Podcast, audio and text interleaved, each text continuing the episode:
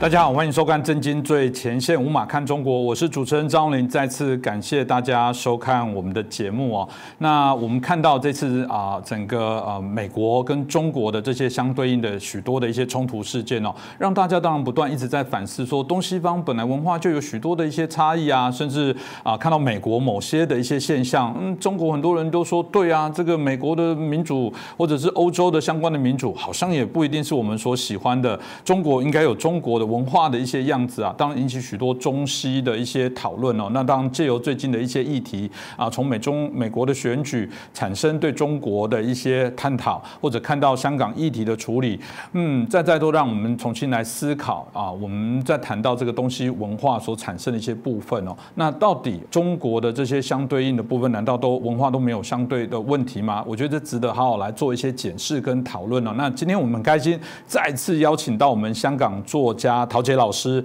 啊，来连线跟我们来接受访问。我们先请陶老师来跟大家问候一下。陶老师您好，啊，你好，你好，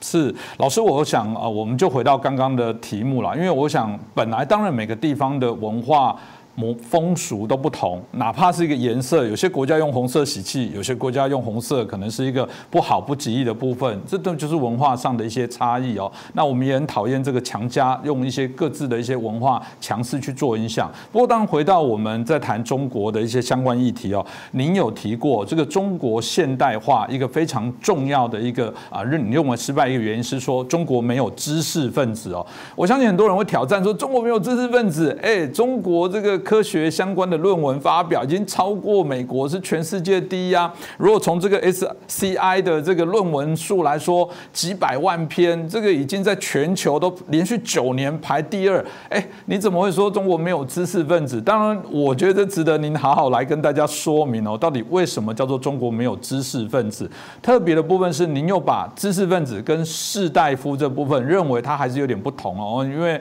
传统我们知道，我们会说士农工商。是啊，非常的重要。那为什么啊，士大夫跟所谓的知识分子，你认为还是有些差异？是不是可以麻烦您帮我们平息一下？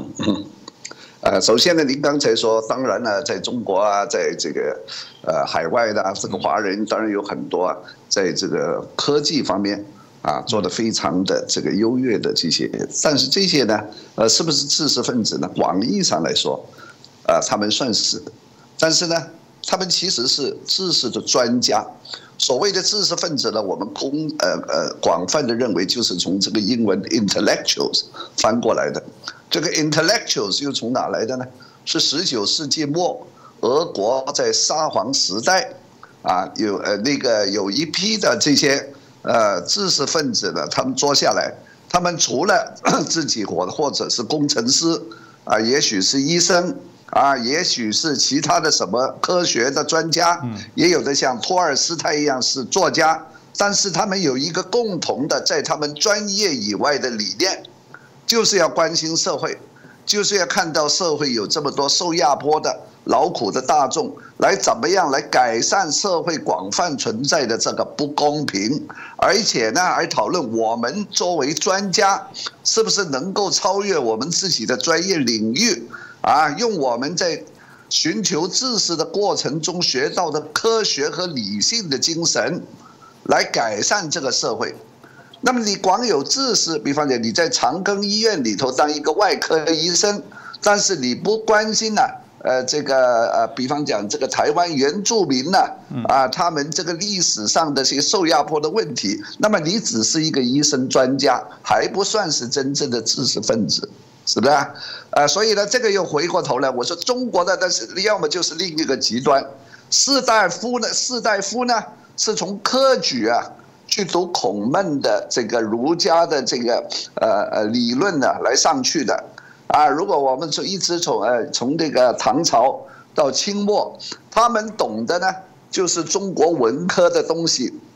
儒家伦理。道德经再加上一点佛学，但是他们又缺乏科学的训练，所以呢，为什么到二十世纪初，胡适之先生从美国回来，他就这个五四运动提出科学与民主，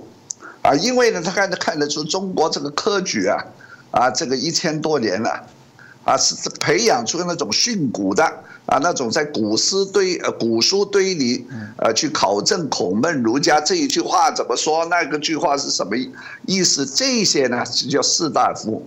他们缺乏科学的或者是像西方的理性的精神，所以呢，这个要。把中国的士大夫变成了一个现代意义的知识分子呢，必须有其他的价值观，并不是说你到哈佛去念了一个 PhD 回来，啊，然后呢就做你的官，或者是做你这个呃台大的什么系主任啊就够了，我这个每个月的薪水不错，啊买了房子就够，这是这是不够的，所以呢，中国的这个是知识分子呢，这个很薄弱。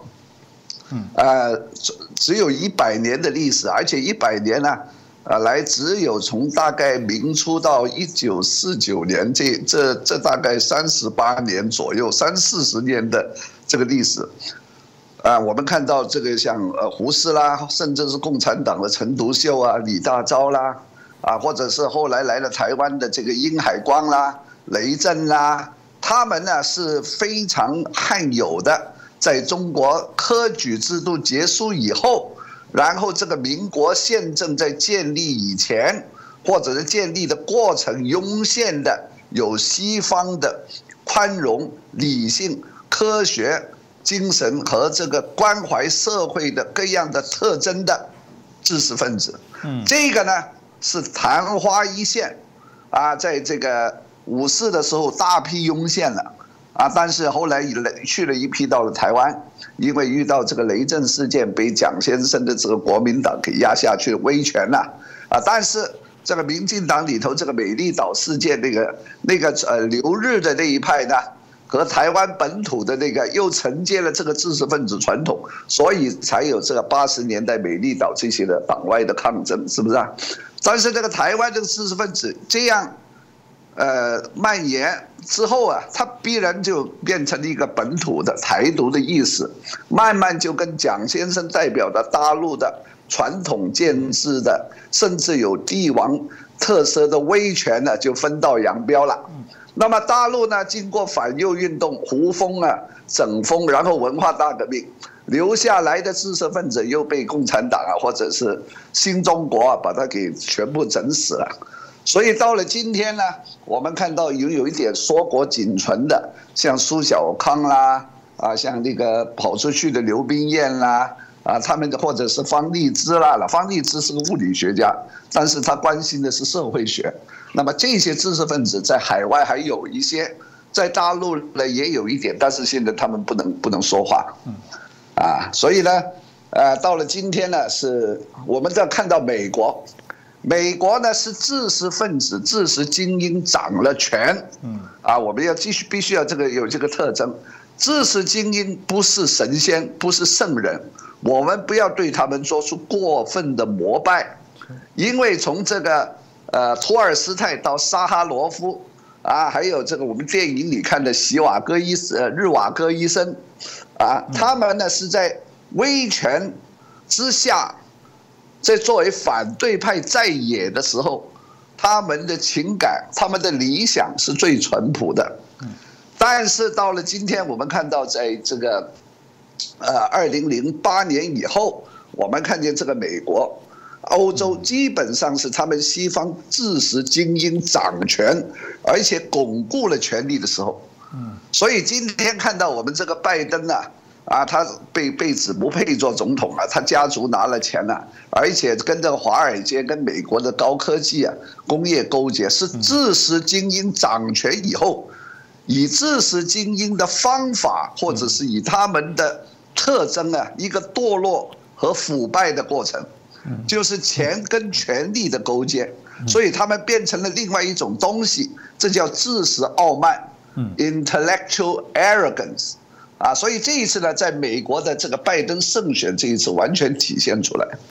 啊，所以他们变成了人在人民的对立面，而不是说他们在托尔斯泰沙皇的时代遭到压制，啊，没法呃没办法享有言论自由，他们出版书啊，出版这个报纸啊，然后呢去为人民劳动人民呢去发声，但是他们今天已经当了统治者，所以你们看到。他去封这个推特，他不让这个川普发声，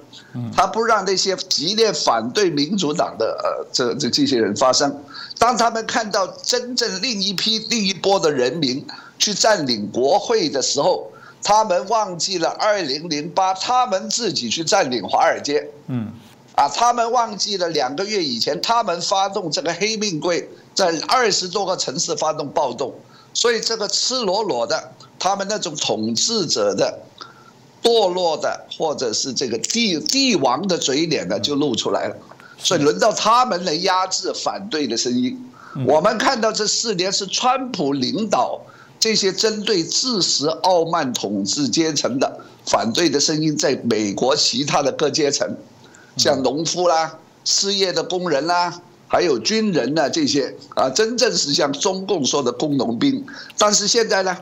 这个知识精英、华尔街财经集团一勾结呢，又回潮，复辟到这个奥巴马的时代，所以我们今天看到美国呢，呃，沦为一个被人说是像委内委内瑞拉了这种国家，拉丁美洲的国家。啊，选举作弊了，当然有作弊。那他们现在就说，我们美国民主是不会有作弊的，这个你相信吗？嗯，等于说共产主义的社会是绝对平等的。嗯，现在他们用同样的谎言呢，来巩固他们这个腐败的这个权权利，慢慢就会走上知识精英的威权时代。所以呢，这个是美国一种新的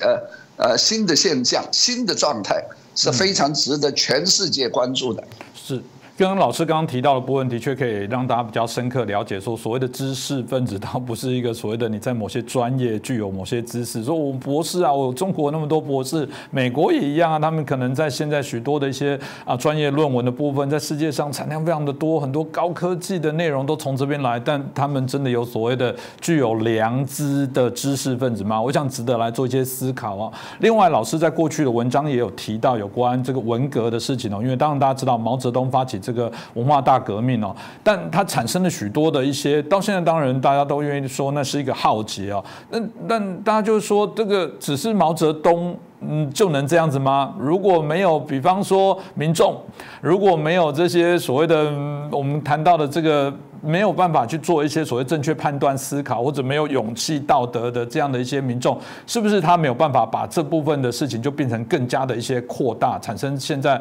啊，在我们在检讨起来是一个非常惨重的一个啊所付出的中国的一个代价？老师当初为什么会这么讲？要不要分享一下？因为呢，中国的文革呢是一个非常是一个一场大的浩劫，我们的铸造。那么它经过三个阶段，第一阶段就是四九年以后，毛泽东当权，就在知识分子当中提倡这个整风，思想整风。首先呢，他就批判一个《红楼梦》专家叫俞平伯。那么为什么要从《红楼梦》这个开始呢？因为有一个年轻人啊，叫李希凡，他从无产阶级的马克思的角度来重评《红楼梦》。那么俞平伯不同意，然后毛泽东就少有啊就介入，说俞平伯是错的。那么这个呃用这个马克思的观点来看这个《红楼梦》，这个年轻人是对的。那么然后呢，就从这个一个知识分子入手。然后叫再把鲁迅的继呃接班人留在大陆没有去台湾的胡风啊，把他给揪出来了，因为那个胡风那个时候针对新中国的文艺政策，他写了一个意见书，但是呢，毛泽东就说这种是小资产阶级的啊这种的表现，他其实是借题发挥，这个胡风啊，就是把把他牵连了大概有两万人，啊。呃啊呃，胡风呢就把它牵连了，大概有两千多个知识分子受到严重的迫害，而且最恶劣的是，要其他的知识分子，像留在大陆的巴金啦、曹禺啦，啊呃，甚至傅雷啊这些人，去冰心呢去一起参与批判胡风，啊，这一下子呢就把留下来的知识分子的尊严呢。啊，或者他们的这个呃地位啊，把他们一下子给摧毁了。然后呢，就是一九五七年的反右运动，那个反右运动就不只是针对这些有名的作家，而是全国范围内所有的知识专家，包括你学水利的、学物理的、啊历史的，然后你在原单位、原大学叫你提意见，提意见以后就一网打尽，然后呢就各个标签他们的孩子不能上大学，然后呢到了最后是文化大革命是越来更更激烈，那么这么一下子啊就把中国仅存的留下来的知识分子的种子啊就摧残至今，啊，那么另一方面在台湾的另。呃，胡适留下来，他日子也不好过。啊，因为这个殷海光啦，我们都知道这个雷震啦，他们是想在国共以外，是不是能够成立一个第三势力啊，组织一个知识分子为主的民主党，关怀社会呢？结果这个苗头也被压下去了。所以到了这个文革以后了，中国不只是没有知识分子，而且以前士大夫的。这种留下的儒家的这一点点的呃意识啊都没了，因为毛泽东跟着又呃掀起了这个反恐啊，嗯，对不对？所以呢，你以前在这个中国历代的知识分子已经很可怜了啊，他们从来没有执政的机会，他们跟后来的美国的奥巴马不一样，奥巴马、克林顿。拜登这是知识分子执政，而且执政时间过长，而且跟美国的华尔街习股勾结成了一个金权的啊垄断集团。但是中国的士大夫从来是在皇帝身边当谏官的，啊，像《岳阳楼记》里头讲，这个居庙堂之高则忧其民，处江湖之远则忧其君。那么它上面从来就有一个君在在在上面，下面呢就是人民老百姓，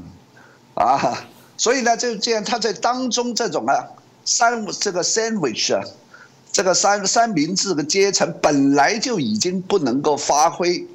啊，他们读书的抱负，在经过文革的时候，连他们一点点的尊严呢，啊，都被压碎，所以到了今天这个地步，啊呃中呃中共自己都说。道德真空啊，信仰真空啊，那么他们用什么样来填补这个真空呢？他们用自己的法子，这个跟啊一百年来，呃中国知识分子啊，他们提倡的科学、民主、自由啊，这个是完全两回事情。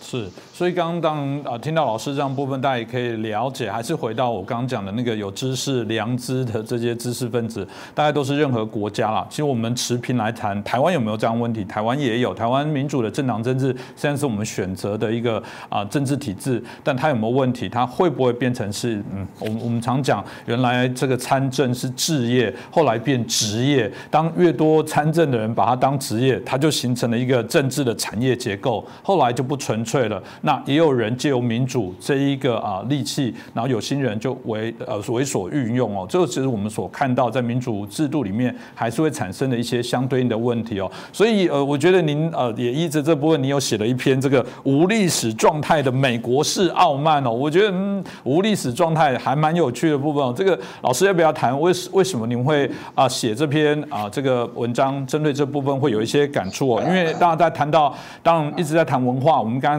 提到的一些冲突，是不是请老师也可以帮我们说明一下？美中关系这个外交，很多美国人他们自己也醒觉，从这个呃这个抗日战争到现在，美国一直吃亏。为什么？啊，我们看到四十年代美国第一代中国通费正清，他们呢就派的这个记者或者他们这个学者跑到延安去考察。那么看见延安毛泽东啊，就对他们说：毛泽东的这偶像是美国的华盛顿，啊，毛泽东希望在中国建立像美国式的民主。那美国人很天真，听了这个话就很高兴，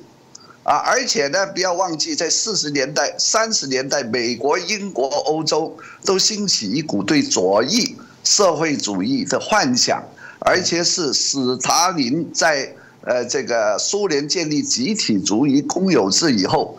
美国的跟英国、欧洲的知识分子，因为他们不知道真相，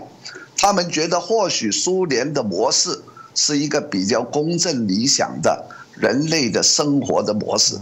所以呢，再加上这种背景、心理背景，费正清的知识分子跑到延安，就对毛泽东代表的农民啊。这个阶层就有一点的同情。我们看到美国的那个时候的女作家赛珍珠，以这个中国北方啊这个农村的贫苦生活为题材。赛珍珠也是一个 liberal 自由派的作家啊，但是这些人的眼中，他们看到中国啊是比较简单。为什么呢？因为他们不懂得中国三千年的历史。因为美国立国的历史只有两百年，他们是从清教徒离开这个英国苏格兰来到美国去建立自由的，啊，建立他们自己有信仰自由的一个一个新的国家，他们不可能理解中国从秦始皇以后这个法家的这个统治阶级的那种啊那种啊啊那种意识。啊，所以呢，这个他美国一直以来汉学家对中国是一知一般是一知半解的，因为为什么？我也不怪他们，因为人的一生很短，你要在美国读汉学，你要进普林斯顿、耶鲁，你本身在中学啊要读的功课要很多，你除了是，你如如果是个白人，你要读好英文、拉丁文，还有一两门的欧洲语文，然后你再从头学中文。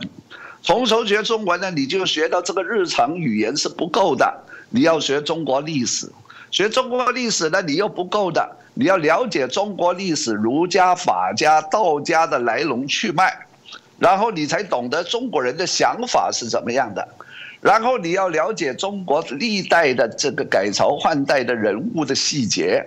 比方讲，你要对曹操、对朱元璋。洪秀全啊，这些人呢，毛泽东这些人有深入的了解。比方讲，你怎么比较这个曾国藩跟这个蒋介石两个人的思想呢？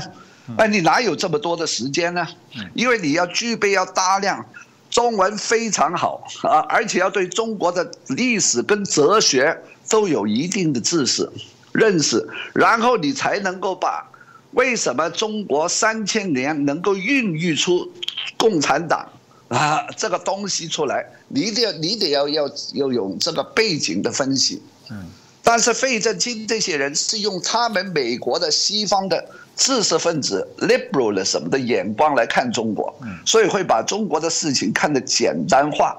所以呢，现在美国人我们都知道，很多中国人他啊去了美国，你住了几年，你觉得美国人很好骗啊？你跟他们说什么，他们都相信了。他们不是好骗。而是他们的是叫 honor system，他们跟人打交道的原则是我把你当好人，直到你对我撒谎，我知道了，我就以后不信任你。但是他们不知道中国这个文化从鬼谷子、春秋战国啊那种孙子兵法，对不对？啊，那种叫兵不厌诈。是啊，中国人现在这个存活、生存在这个社会里头啊。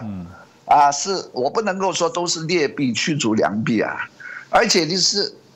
防人之心不可无，而且呢，你要防着对方呢，你不认识啊，啊，无事献殷勤，非奸即盗，这个是广东广东人说的，所以中国人是因为受了这个法家的影响，比较倾向于相信性本恶，所以呢，我们这些人在外面呢都要防着人家。中国人之间呢这交往是防着的，但是洋人呢不提防。那么不提防呢？你去跟一个处处要防着别人来算计的一个国家或者民族打交道呢？你肯定啊，至少是前几十年呢，你是吃亏的。直到你上当以后醒悟啊，你都发觉你身上的东西都被他偷走了。你那时候醒悟会不会太晚呢？那现在呢？很多人呢，就是说，包括西方醒觉的这个问题，嗯，但是所以才出了一个川普，想用一个霹雳的手段把它改过来，但是遇到了这场瘟疫，天时地利对他不利，结果他下台了。下台以后，这拜登、奥巴马这些人又复批了，复批以后，他们现在又说 The Great Reset，他们又说要把这个整个世界的秩序要改变，怎么改变呢？你要靠世界卫生组织跟联合国吗？嗯，又是靠这个华尔街跟这个推特吗？啊，所以他们现在是沦为一股打嘴炮的这种精英的这个垄断的统治阶级。嗯，啊，所以呢，你看中国呢就是文革以后，不用说啦，这个赵子阳、胡耀邦那个时候都承认了，直到江泽民时代，啊，温家宝总理说中国人民的素质很低啊，不适宜呃行民主的这条这条这条路了，嗯，对不对？啊，但是呢，今天我们看到这个瘟疫，中国的控制非常有效啊，相对的，连《纽约时报》《泰晤士报》说中国做得好啊，但是他们在一想，哎，不对呀。这是不只是威权，是集权制度里头，加上东方人那种顺从、服从、遵守纪律啊，这种啊，就是说党国爸爸，你那叫你说一，你这老百姓儿子孙子不敢做二的那种服从的心理。嗯，所以他们西方也想想，我们自己做不到。嗯，既然做不到，那中国模式，那你能吸收多少呢？全世界，你现在面对这个 Great Reset。你现在西方面对的自信的崩溃，嗯，啊，那么那这个时候是不是你应该拥护来自中国的人类命运共同体呢？哎，这是个很有趣的问题啊。是你不能够说中国做的不对啊，嗯，他以他比你看的先早一步啊，他看到这个马云的这个支付宝手上的大数据不行了，他看到马云如果被一个企业家掌控所有大数据是危险的。所以他把马云搞掉了，但是你在美国看到 Twitter、Facebook 这些数据的青年大亨不可一世的时候，当川普在这个国防预算加入条款要限制他们的权利的时候，被民主党被被把否决了，是不是啊？嗯。所以我们看到这个中国这最近这半年，他防疫的那种威权的强大的压制力跟组织力。跟把这个马云的这个数据的巨头，把他以这个拿下沈万山，跟这个胡雪岩这种模式把他给整输掉了，这两步是雷霆万钧的。但是你西方做不做得到呢？你两样都做不到，两样都做不到的时候，那你得要自己问我这个西方民主制度是不是万应万灵呢？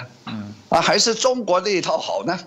但是你看中国这一套换成今天的这个日呃代呃呃结果是付出了什么代价呢？嗯，是毫无知识分子或者知识分子要晋升要进监狱，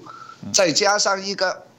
他们自己也承认的相对低素质的这个人民呢，啊 来接受一个。威权的组织跟控制，不准问，不准想，总之我叫你干什么就干什么，留在家里就留在家里，要是不听话，我把你这个门给封起来。所以现在今天中国中西文化在冲突一百年以后，经过这个瘟疫加这个川普拜登之争，变成了一个信仰价值观相对高度冲突，甚至是真空无语的状态。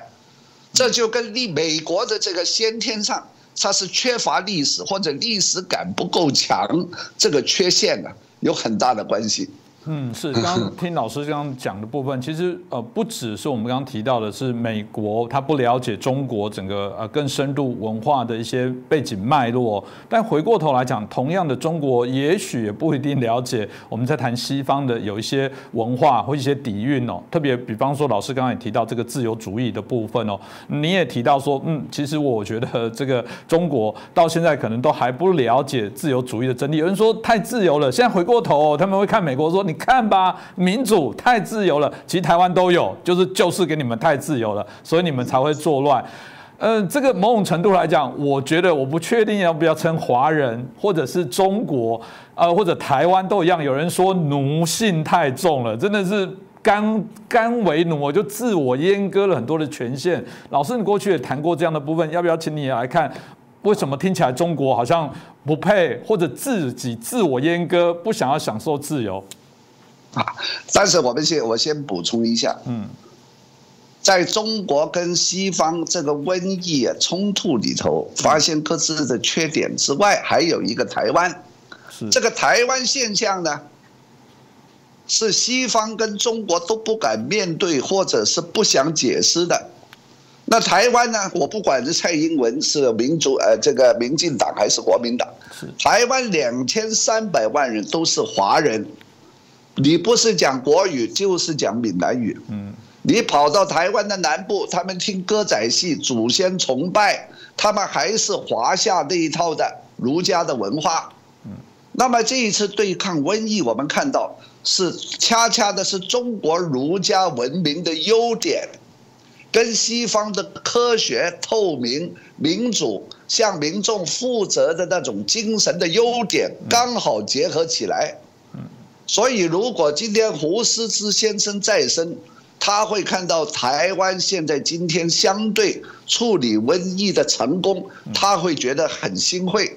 他会说写出很多论文，就说这就是我们五四一九一九年的精神啊，这个表现。当然，五四的这个比较急一点的，说要全盘西化，这个是不对的啊。但是我们看到今天呢，台湾这个医疗制度甚至比香港还要好。这个医疗制度里头讲科学，讲统计，啊，然后呢，面对面的这就面对这个病毒，这个疫苗什么行，怎么行，哪个不行，都讲出来，有一个透明度啊。然后呢，在治疗这个过程呢，就要讲科学啊。然后这个是民主科学跟儒家的那种纪律啊啊，先天下之忧而忧，或者是天下为公这个精神结合起来。所以今天这个台湾呢，在这个处理瘟疫啊，我想是非常成功。但是这个世界卫生组织不愿面对，这是一个政治化的一个组织，而且美国自由派知识分子也不屑探讨，啊，即便是川普，他对政治没有兴趣，他对台台湾为什么会成功没有兴趣，可呃呃呃，他只想把台湾作为他一个连任的可能一个一个棋子。啊，所以这个台湾在瘟疫这个成功，我想，如果西方真的是以平等之心待我，像孙中山说的，现在你拜登上台以后的东岸知识分子，应该重点研究全球化之下的台湾瘟疫成功的现象，而且探讨为什么，然后的谦卑的要问自己。我们现在自由派当权的美国，我们做的有什么不足的地方？是，所以我看这个瘟疫时代台湾模式的成功，我说一句比较夸张一点，是可以垂范世界，解答了为什么西方民主现在它的毛病浮现，而台湾没有，而而中国的这个威权君主制度如果复辟，那台湾能够避免，又能能够又能够做的最好。啊，跟纽西兰差不多啊。我们看，台湾跟纽西兰在很相像啊，啊，两个地方都锁国啊。但是纽西兰在南半球最南的一端呢，它跟这个世界的交往啊、关系啊，没有台湾这个战略地位啊啊这么重要。你台湾上面是日本跟南韩，对面是这个福建，啊，然后呢面对这个南洋。但是纽西兰就在。南极星那边旁边是茫茫大海跟澳洲，啊，所以呢，这个台湾跟纽西兰这一次的抗疫的成功的比较，然后台湾的跟这个中国大陆跟这个欧洲西方的抗疫的对照，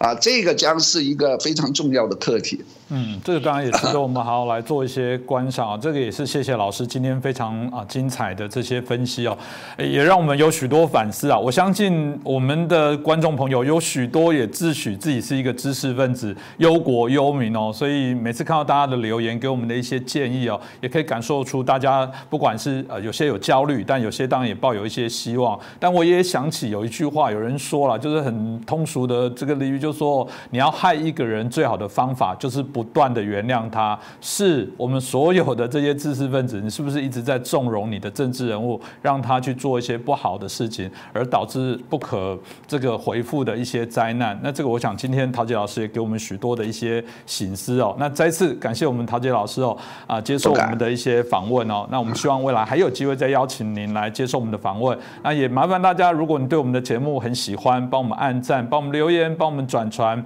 啊，帮我们去啊分享给更。更多的朋友一同来关心哦，我们中国民主化的一些问题。再次感谢陶杰老师，谢谢，谢谢，谢谢指教。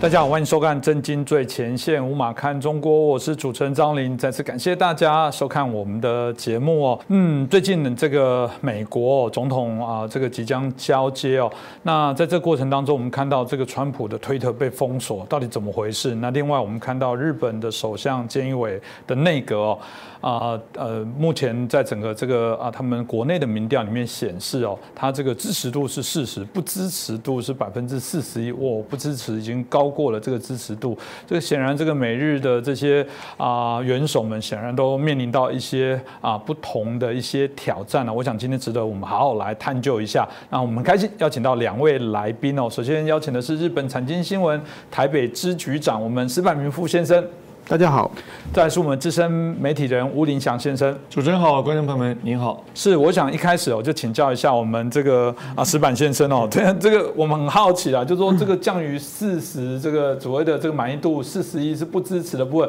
如果以我们概念来讲，哇，跌破一半，这是不是很严重的问题？为什么这个啊监委的内阁在这时候产生一些挑战？大家可以想，当然是因为疫情啊。但真的难怪国内没有说这叫不可逆、不可控。它毕竟也是在疫情。爆发中途在做接手，这部分到底怎么会呈现这样的现象？嗯，怎么说呢？菅义伟他这个内阁，其实他接手的时候，他是通过自民党的总裁选宣布全部继承安倍的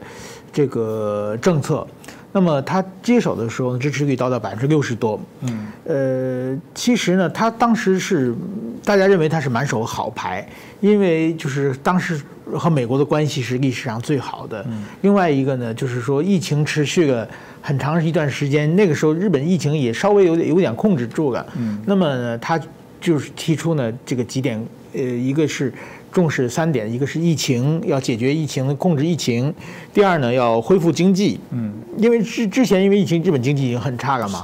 大家认为你稍微做一做就能恢复嘛。然后第三点呢，就是把奥运会办成功。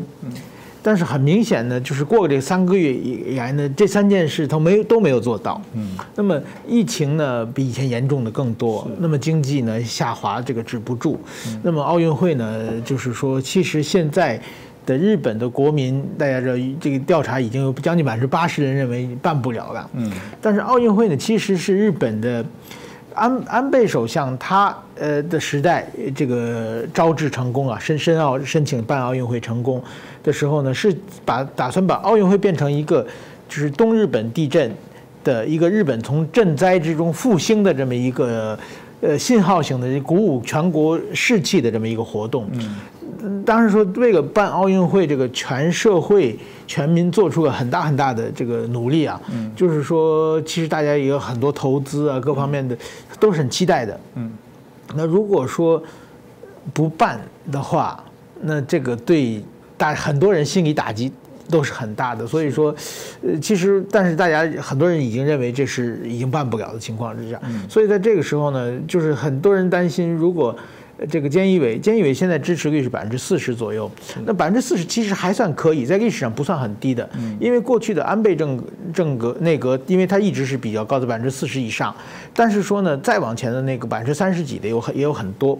那么，但是说呢，这个下降的它是很快，三个月就掉掉下来了嘛。如果再再往下掉的话，掉到百分之三十二十的话，这个会出现什么情况呢？就是说，日本的执政党内。就要出现倒戈的声音了，因为日本是议会内阁制，他要选众议院嘛，是所有的国会议员都是有私心的，就是我们要选举的时候，我们和和谁一起合照，和我们的总首相一起照个照片嘛。如果这首相没有人气的话。那贴出照片的话，票会跑掉。这个台湾也一样，台湾这个很弱的候选人，大家就不跟他母鸡带小鸡玩 这一套了。对，所以所以说呢，就是说，首相就自在野党永远想倒戈，但是执政党内如果出现一批要倒戈的声音的话，这个就会很快就会就会下台的。所以说，呃，往往在历史上啊，日本的经济凡是经济不好的时候，这个首相就会被就换。其实呢，就是过去有十年九相的说法，十年就换个九个。首相，嗯，那么其实呢，这些首相并不是没有能力啊，只是运气不好，因为经济是周期性的嘛，一旦进入经济下滑的，是不是一年两年可以？特别经济改革是很难见效的。是，那么安倍内阁呢，是一个历史上非常罕见的，安倍内阁将近有八年，七年八个月。它一直维持着比较高的这个支持率，原因在什么呢？原因是外交，你当时经济也算相对不错了。另外一个安倍呢，他是一个很明显的重视外交的一个一个首首相。那外交是最好容易拿分的，因为你跟某某国领导达成个协议啊，或者什么，就只要一宣传的话，首先你要重。有重大外交活动的话，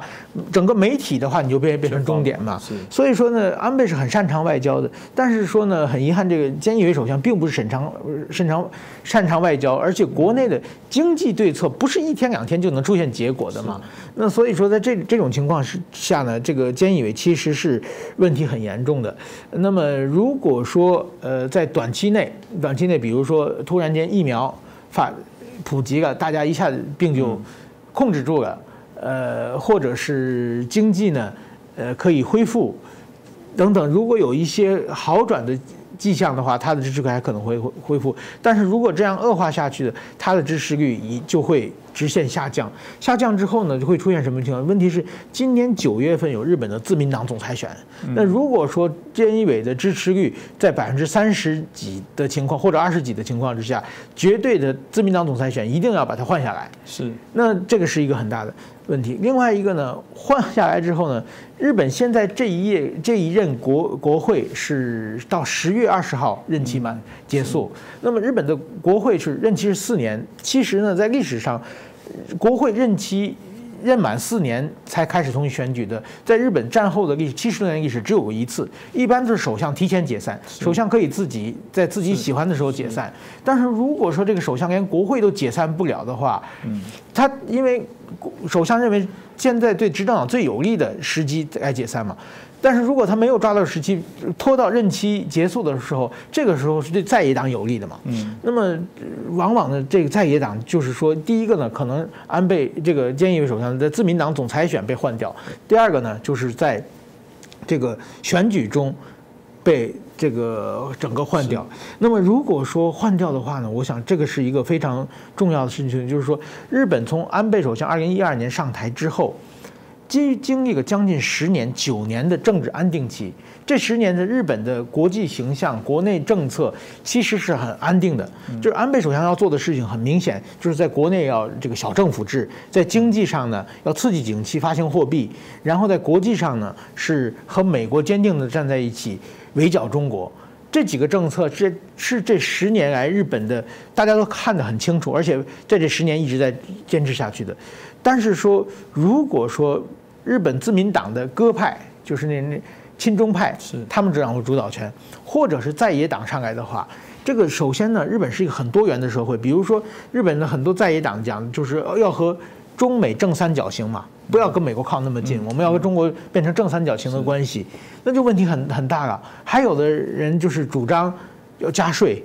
或者就是大政府，嗯，这些政策的话，就可能如果说。政权交替的话，首首先日本的就会出现一个国内的政策的一个重大的调整，那样的话呢，呃，其实呢，往往就再次进入十年九项的那种政治混乱期。这一点呢，其实我我想对整个亚洲，包括对台湾也来说呢，都是并不是一个很好的事情。所以说呢，我希望呢，疫情赶紧恢复下来。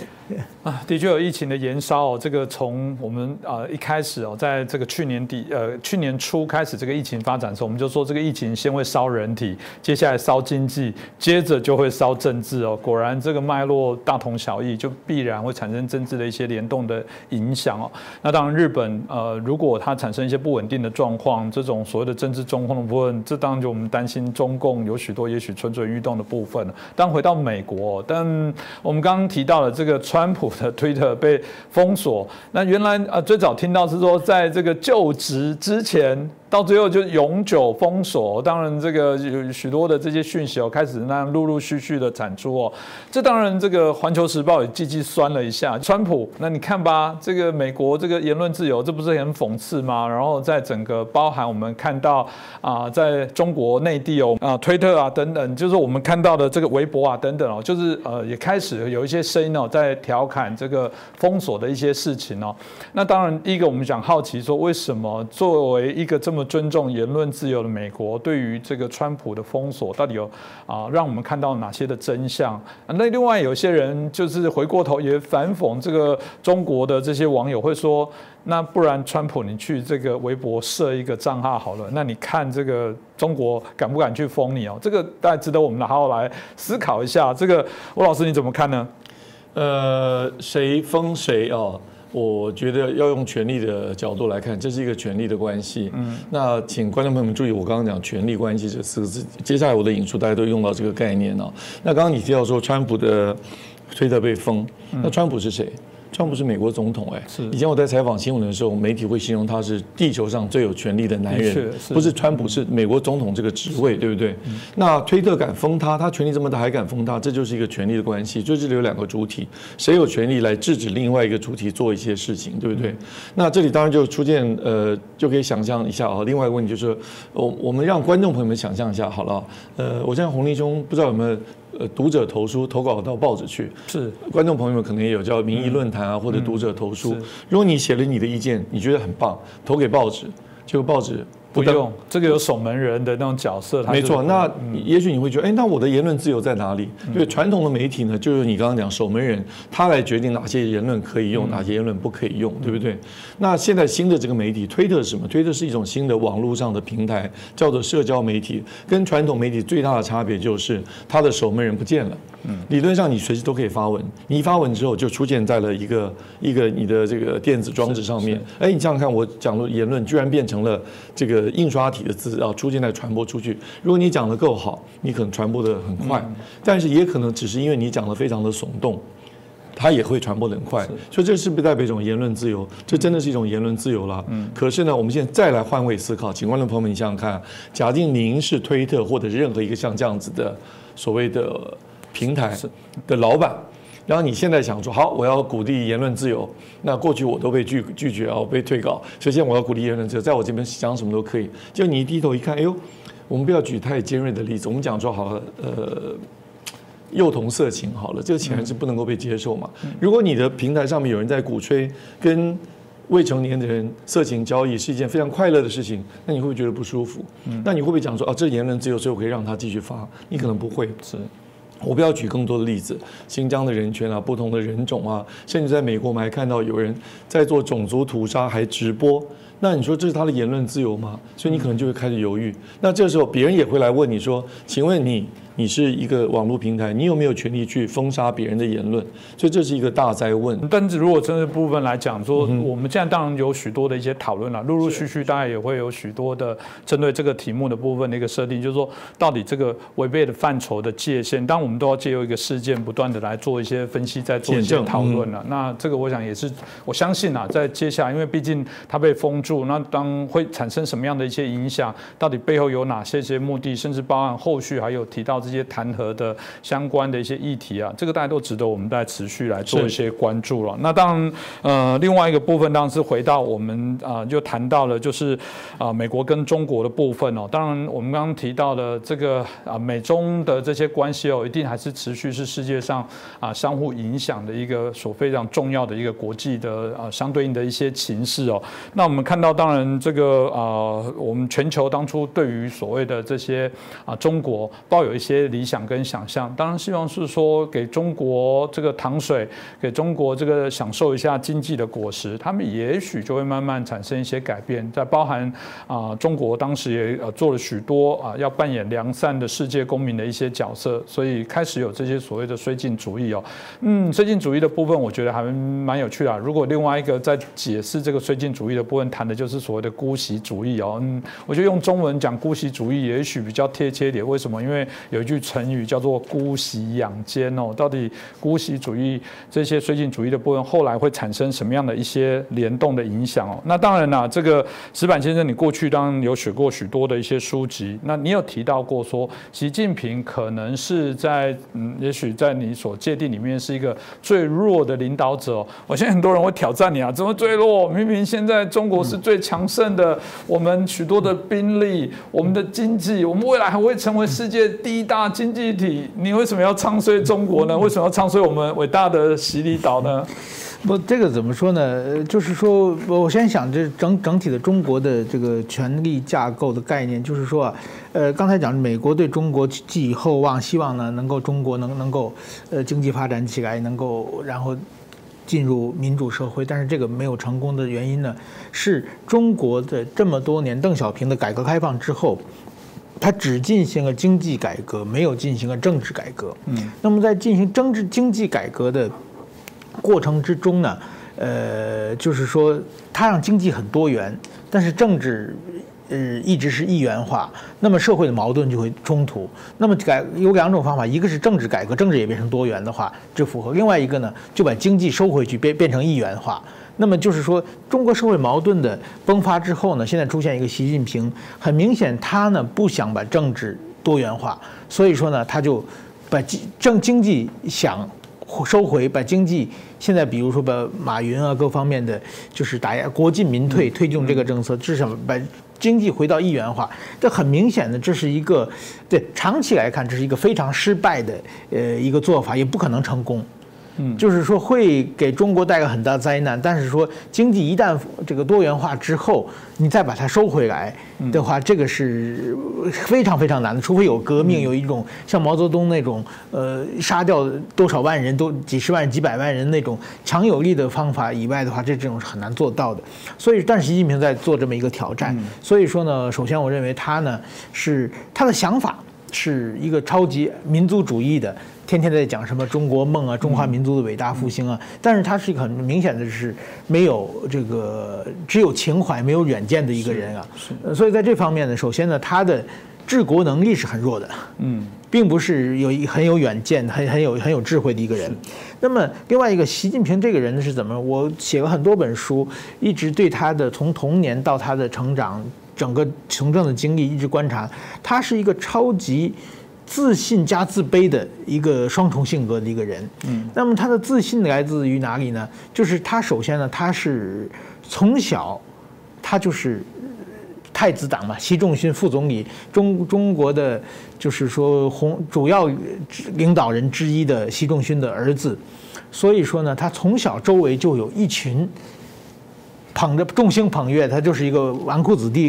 的人。后来他虽然到了。这个广西去，也不是到陕西去下放，但是同样也是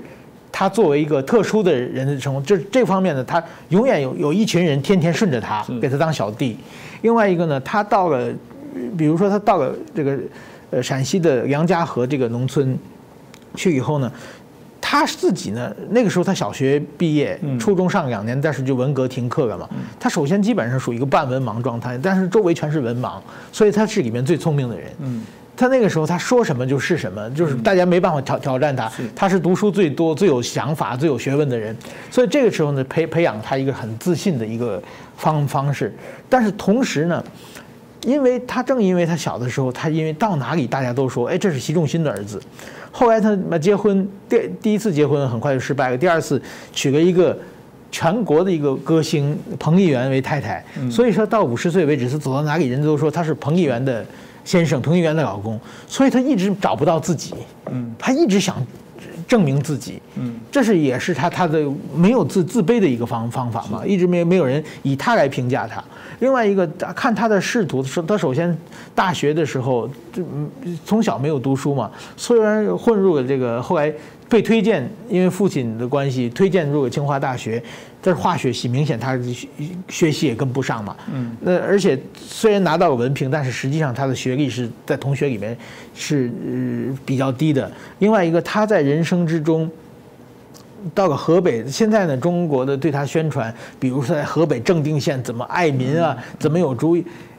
但是说你看没他他最早在地方是做正兴正定县的县委书记啊，到今天为止，正定县还是中国有名的比较贫困的地方啊。嗯，就是说你如果有那么大本事的话，正定县早应该富起来了嘛。嗯，对不对？然后呢，他后来八十年代他去了厦门，他做厦门副市长。厦门是八十年代是和深圳同时是改革开放的，呃，这个两个城市嘛。你看深圳后来从一个渔村发展到多大？厦门是最近这十几年、二十年，就是习近平离开厦门以后才发展起来的。对，然后他他习近平在福建做了很多年，但是他在福建的时候，中国的福建其实并不好，爆发了远华案各种各样的弊案。福建，习近平离开福建以后，福建才好起来的。嗯。他到了浙江以后，他去浙江之前，浙江经济是非常好。他去浙江以后，浙江经济就下去了。嗯，因为他是非常左的那一套想法嘛，他就是，所以他他治理，他作为地方官，虽然经历了很多地方，但是每个地方都没有做出成绩来。这一点是大家都都是有目共睹的。嗯，跟他比起来，同时代，比如像什么张德江啊，那些张高丽那些领导人，他们在广东啊，在浙江啊，都做出非常漂亮的成绩单，才进的中央。所以这比起来，习近平他是这方面跟别人一比，他自己又又自卑。正因为他自卑呢，所以他要拼命的证明自己，所以他在一直在鼓吹什么民族主义啊，就是表示自己很很强大的方式。在这种情况之下呢。他就是说，同时呢，他最怕别人看不起他，所以说他上台以后呢，一直在不停的发动权力斗争，不停的收缴政敌。那么我们很明显，如果说一个人他有权，就是说任何任何一个组织，我想着，当你作为呃，就是掌握权力之后，你要清算一些不听话的人，你要任用一些自己听话的人。的人，这这个是理所当然，大家都会做。但是基本上这都都会在一两年之内完成了。嗯，你看北韩那个，包括北韩的金正恩也是嘛，一两年之内就完成完成了嘛，然后就就基本上政权就安定了嘛。习近平到现在为止，他已经八年了啊，上任八年以后还在不停的清算。你看今年光就是去年到今年，比如什么巩道安啊、邓辉林啊、孙立军啊，也还是不停的。明日沙的在不停的清算政敌嘛，不停的就是说什么不忠诚啊，网易中央啊，所以在这种情况下，他是一直处于一种高度的不安全感的什么，就说明他的权力掌握他并并不稳固。那么今今天呢，习近平呢面临的一个就是说，呃，美国的权力大权力斗争已经渐渐落下帷幕，但是说中国二零二二年的时候。又开始新的这一这一场权力斗争又开始。那在这个权力斗争里面呢，习近平呢，按道理说他应该下台了，他已经六十九岁了，嗯，就是但是说呢，他下不来，下不去。一个是他想做长，另外一个呢，因为他搞得不停的权力斗争，清算了众多的政敌，所以他自己不敢下去了。嗯，那在这种情况之下，那所以整个一个习近平，他除了做搞权力斗争以外，他别的事情就是靠一些。什么民宣传一圈民族主义？实际上，他在整个在中国这十年作为一个治理国家，他并没有把中国治理的怎么好。说的什么“一带一路”啊，什么一些都都是一些四大一一个一个好大喜功的这这么这么一个状况。所以在这这个比起来呢，我想习近平呢，当然今后这权力斗争怎么变，有很多就什么结果很多变数。但至少到今天来为止，习近平的。呃，成绩是非常空洞的。我想他在历史上的定位呢，也不会是很好的。的确，如果我们呃先谈，的确用结果论这件事情，我刚刚我觉得石板先生也谈了很多过去他治理的部分，但从我们过去节目有提到过，至少现在是从我们啊之前提到天安门事件后，各国对于中共的厌恶、担忧、批判的程度是最高峰的时候，真的也要佩服他的领导。所以如果照石板说是最弱的领导人，其实我们应该希望他不要下台，我不知道会不会更加速。中国的民主化的可能啦，我当然是。嗯，这个值得我们来做一些思考。那除了刚刚提到不断的整肃这些政敌以外，其实，在嗯，我们看到马云哦这个事件来讲，很多节目都一直在谈。我们过去还是谈到这个部分，接连的过去被作为一个样板，对于一个所谓的嗯比较自由、在经济上呃开放的一个中国里面的很重要的国际的指标的人物，既然也被这个啊这个下手哦，就被开刀啊被整肃，那到。现在大家还在众说纷纭，到底怎么回事？当然有几种说法啦。第一个部分就是说，因为中共这个这个国库吃紧哦，所以他某种程度除了也许马云功高震主，另外一部分是不是觊觎某些钱？另外也在谈到说，当然这个也许中国看到了有些新兴的一些技术的部分，不管这个这个我们讲的数位货币相关的运用的状况之下，他是不是想要借由一些你去掌握一个对于人民更大的一个控制哦？这个当然有许多的说法，这个我们想吴老师你怎么看待呢？呃，马云啊，因为太有名了，嗯，对不对？全世界的知名度，所以呢，马云的讯息会非常非常多，非常非常纷杂。那我们时间非常有限，我提供两个角度，观观众朋友们继续观察这个现象啊。那第一个就是中共是一个专制政体，所以政治上来讲，他希望是单一化，但是经济的发展，他又希望借用市场化的力量，但市场化力量一定走向多元，这两个本身就是有矛盾冲突的啊。这个这个是不可辩驳的。那马云就代表这个新兴的经济力量，他当然希望。走向多远，那它会跟这个政治的体制会产生的矛盾冲突，这几乎都是必然的。那另外一个，我提提供第二个观点，就是中共既然专制政体，所以他最希望就是要稳定。他提出所谓的六稳，六稳就是这个。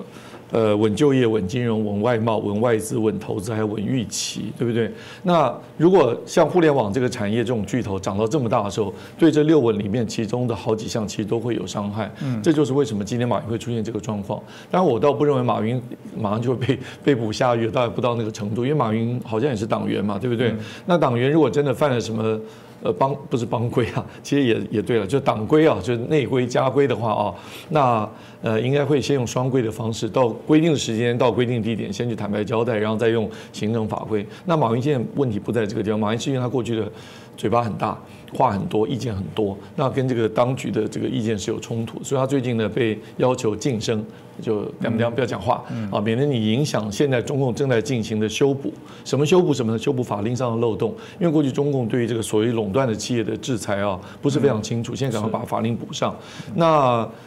我的观察，这完全是我个人的观察啊。中共对于垄断，其实它的关键还是为了维稳。那垄断企业很多啊，中石化、中石油，甚至烟草等等，垄断企业非常多。但那个都是国营的，不影响它的执政，那就不需要去修理它。但是民间的企业，如果你到了这么大，影响到我刚刚讲的六稳啊，稳就业、稳外贸等等，因为那个呃民民营化的这些互联网的企业涨到这么大的时候，对很多其他的小企业是有压抑的作用，它冒不出头来，会有相对剥夺感。嗯，相对剥夺感会相对剥夺感。会让那些小的企业或在里面工作的老百姓会觉得不舒服嘛？这对社会的稳定是有问题的，而且对就业收入会造成社会两极化。所以要修理马云或者修理这些，包括马云还有腾讯啊等等这些大的互联网上的巨头，这是必然要做的。那其实我觉得还有另外一个问题，时间有限，我就提出问题，观众们可以下节目再次想想看，为什么之前都没有修理它？为什么这个时候要修理它？对，因为它变大也不是现在的事情啊。对，那它而且它的蚂蚁金服呢是创纪录，只花了二十六天就通过了。所有的审查要在中国大陆上市，在审查前三十六天，上市前三十六突然叫停，所以我觉得这里面还是有一些，因为它能够这么快速的上市，表示它后面支持它的力量也不小。所以，呃，我们常常上节目的明老师很会用派系来分析中共，这可能也是一个很重要的角度，所以非常值得我们进一步观察。我就提供这两个角度，让。观众朋友们可以有一个观察的方向，不不至于被这么多混纷乱的这些讯息给淹没了。嗯，这个当然都是值得观察后续哦。这个美中日啊，包含后续台湾相对应的这些啊首长们，可能所必须面临的一些挑战了。那我想啊，特别我们谈到的日本呃跟台湾的一些关系来讲，呃，像我们石板先生说的，我们还是希望日本维持一个非常稳定的发展，这对台湾来讲是一个非常啊有利的部分。特别是现行的这政府对台湾来讲是。非常较为友善哦。那当美国的部分，这个后续的情势，大家也值得我们来做一些关注哦。至于像我们刚刚提到的，对于推特相关的封锁，那些比例的原则到底是否适当哦？因为毕竟从欧洲在重视这个所谓的啊人权的部分，从欧洲更严苛的标准来看，梅克尔也啊过去批评川普也没有少，但他在这件事情上反而是在声声援川普，所以很多的比例相关的一些原则到底适合与否，我想这件事情啊会。持续的延烧，这个也会在美国境内，我相信产生这些不管是两党两个主要政党的这些政治人物，或者在社会各方面的讨论哦。那我们都希望透过这样的一些争议啊，大家可以啊得到更多的一些啊思考，可以得到更多的一些知识增长，然后最后可以走向一个更理想的一个政策制度的一个方向啊。那再次感谢我们两位来宾哦，也感谢大家的收看。以我们这么小成本的一个节目，那有这么好的来宾愿意意。来我们的节目，这都是我们的荣幸。当然，他们愿意来，我相信很大的原因不是我的魅力，不是我们的题目，而是因为我们的观众里面有这么多这么愿意来收视、收看、支持、留言，然后给我们多批评指教的朋友。所以，呃，你们的支持大概是我们呃制作节目跟来宾哦，愿意在做更多的分享很重要的一些动力。期待大家继续来支持我们，再次感谢大家。